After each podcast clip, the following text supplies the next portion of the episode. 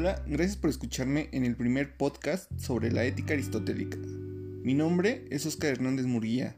Estoy cursando el séptimo cuatrimestre en la licenciatura de Comunicación e Imagen Pública en la Universidad del Desarrollo Profesional.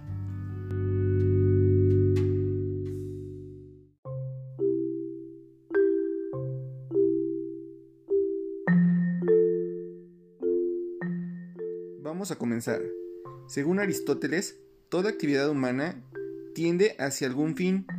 El fin de la actividad de un zapatero es hacer producir un zapato bien hecho.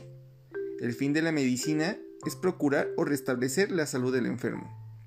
Los fines no son idénticos, ya que dependen de la actividad que se lleve a cabo para obtenerlos. Las actividades tampoco son iguales. Aristóteles distingue entre la praxis, que es una acción que lleva en sí misma su propio fin, y la poiesis, que es la producción de una obra exterior al sujeto que la realiza.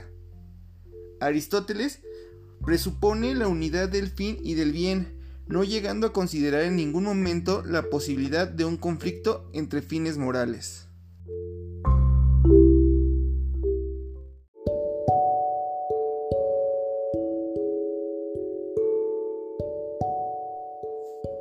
Este fin último o bien es la felicidad, porque considera que el fin último que persigue el hombre es la felicidad. Hay tres clases de disposiciones morales que se deben evitar, el vicio, la incontinencia y la brutalidad. La continencia y la resistencia se tienen por buenas y laudables, mientras que la incontinencia y la blandura por malas y censurables. La continencia afecta a los placeres y el continente es el que los domina, en cambio, la resistencia afecta a los dolores, pues aquel que resiste y aguanta los dolores es resistente.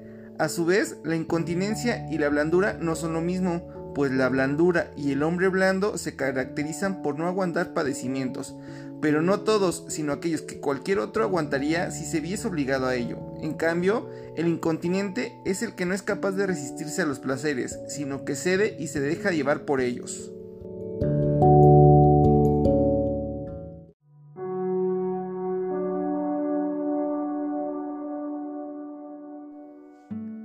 El deseo es el principio de la acción. A este le sigue la deliberación que lleva a su vez a la elección. Una vez esta elección se hace, se sigue como consecuencia del acto moral. Por ello, nos dirá Aristóteles que el hombre es combinación de deseo y razón. La pasión es sensibilidad, antes que moralidad, es el signo de la continencia del hombre. Pasión y moral están asociadas. El origen es esa conciencia sensible.